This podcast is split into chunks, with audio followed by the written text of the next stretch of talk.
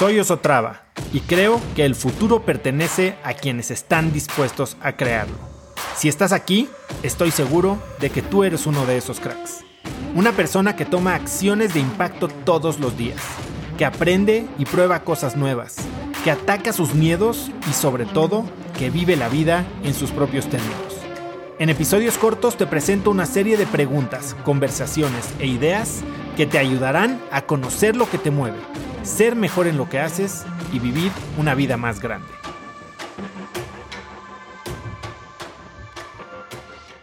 Por ejemplo, cuando hablamos de OKRs, que también lo tocamos por ahí, eh, se habla de tener tres, tres Ks, ¿no? Objetivos y resultados claves son los OKRs.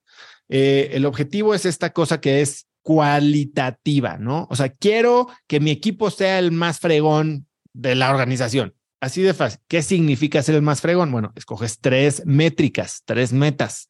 Todas son medibles, exigentes, temporales y actualizables. Una normalmente es de revenue o de ventas. Entonces esa la puedes tener, pues, ¿cómo, cómo sé que soy el más chingón? Bueno, pues voy a haber vendido 30 millones de pesos. Esa es la meta. Otra puede ser operativa, de productividad, ¿no? Y entonces en esta es que la productividad promedio mensual sea de el 14%. Promedio, incluyendo periodos bajos y periodos altos. Entonces, sabes que aunque en un periodo bajo vayas a tener el 6%, si eso el 6 lo puedes subir al 8 y está subiendo al promedio. Y otra la puedes hacer normalmente pues como de, de satisfacción de cliente o de recursos humanos. Ahí hay muchas, muchas cosas que puedes hacer para que sea importante para ti y que signifique que si lo logras, o sea, la, la manera de pensarlo es, si logras estas tres metas, significa que lograste el objetivo. Si estos tres resultados clave están cumplidos, entonces puedes inferir que tu equipo es el más fregón. Y entonces, bueno, cuando fijas estas metas, tienes lo que decíamos, ¿no? Eh, el, el, método de AIM, ¿no? Para tener como rangos, un rango ideal, que sería tu máximo, que normalmente lo que hacemos es fijamos nuestro ideal como pues lo, lo aceptable, ¿no? Lo alcanzable. Y entonces nos estamos matando de éxito. Nos estamos condenando a lograr nuestras metas. Y cuando nos condenamos a lograr nuestras metas, significa que nos vamos a quedar cortos de nuestro potencial. Tenemos este rango, el mínimo aceptable. A ver, debajo del 6 estás reprobado, ¿no? En la escuela. El máximo, el ideal es que te saques un 10.